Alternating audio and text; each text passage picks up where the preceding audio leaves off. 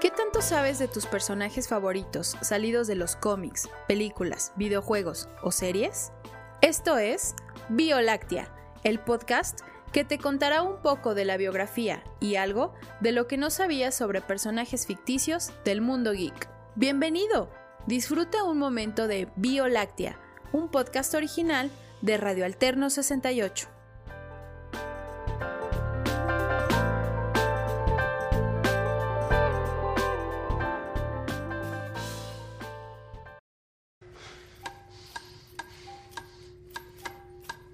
MC Mikey.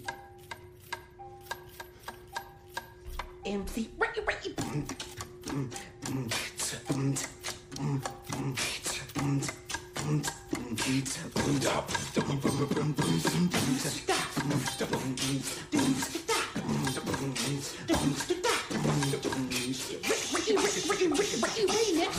Desde las páginas de los cómics de 1984, Leonardo, Michelangelo, Donatello y Rafael llegan a nuestra cuarta entrega de Vía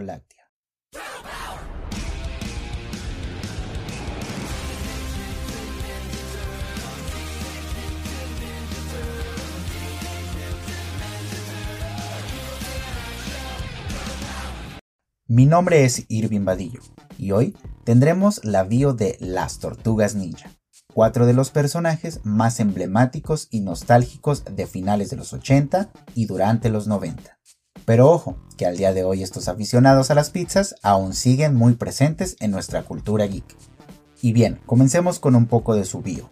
Desde Japón, un experto en artes marciales, junto con su mujer y su mascota, una rata muy peculiar, sí así es, como lo escuchas, una rata, llegan a América, más específicamente a Estados Unidos, porque los personajes cool del mundo geek salen de este país.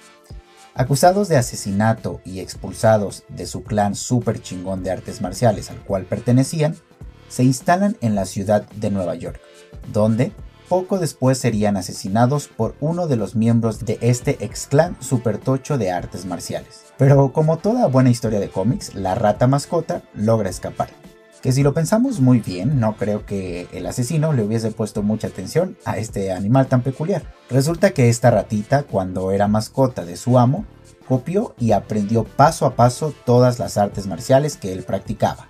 Al escapar, tuvo que refugiarse en las alcantarillas de Nueva York. Se dice, se cuenta y se comenta que un día un pequeñín que caminaba por las calles de la gran ciudad cargaba con su pecera. En esta pecera se encontraban cuatro tortugas, cuando se vio involucrado en un accidente. Un carro de transporte, donde llevaban contenedores de sustancia radioactiva, chocaría y uno de estos contenedores salió disparado del carro, estrellándose contra la pecera de las tortugas de aquel niño.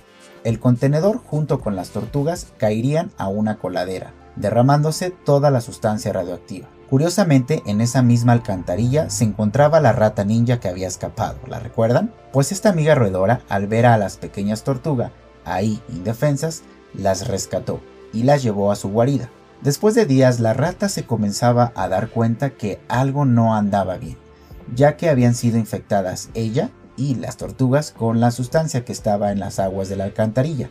Así que comenzó a notar que algo no andaba bien ya que ella y las cuatro tortugas comenzaban a actuar de manera anormal.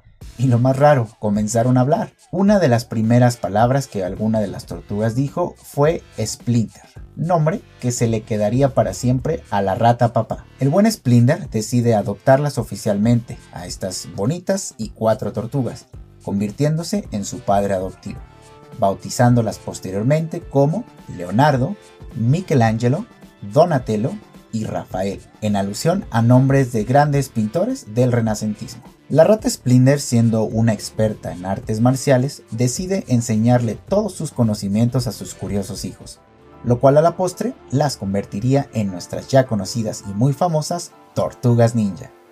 Ahora vamos no solo a ver los poderes de las tortugas ninja, que más bien serían en lugar de poderes habilidades, sino también descubriremos un poco de quién es cada una y algo de su personalidad que a lo largo de los años fueron desarrollando.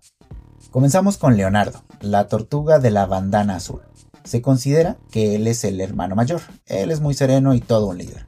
Su arma y habilidad recaen en su katana, o dos katanas que normalmente él usa. Es considerado el espadachín más habilidoso que existe. Después tenemos a Donatello, la tortuga con la bandana morada.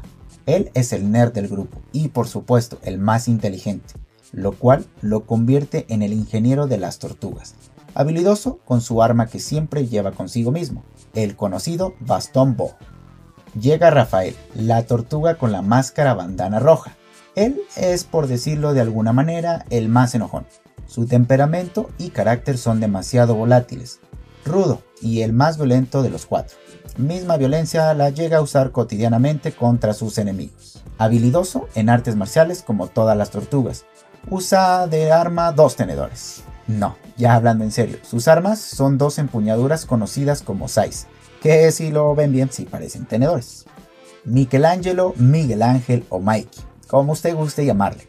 Él es el divertido, el bromista y el de mejor ánimo de los hermanos, habilidoso con las artes marciales y el más rápido de todos. Sus armas son los nunchucks, o se hace los chacos, como decimos en mi pueblo. Él es el de la máscara bandana naranja. Así están formadas nuestras cuatro hermanas amigas, tortugas ninja, fanáticas de la pizza, como ningún otro ser vivo, y creadoras de las míticas palabras Kawabonga y Buyakasha.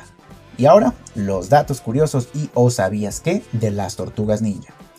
Como se mencionó al principio, las tortugas ninja salieron de los cómics y no de las caricaturas como muchos piensan. Mismo cómic que era una broma o se hace una parodia a cómics como Batman y Daredevil.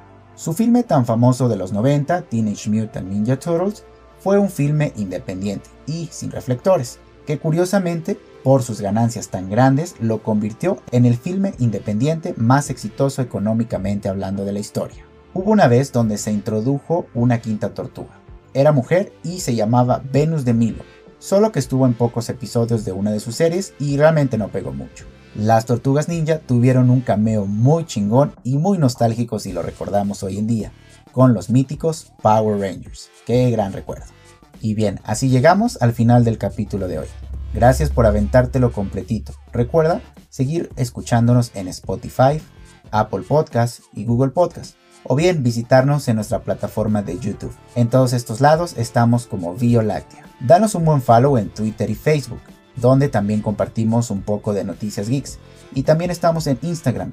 También nos puedes encontrar como Láctea en estas tres redes sociales. Gracias y hasta el próximo episodio.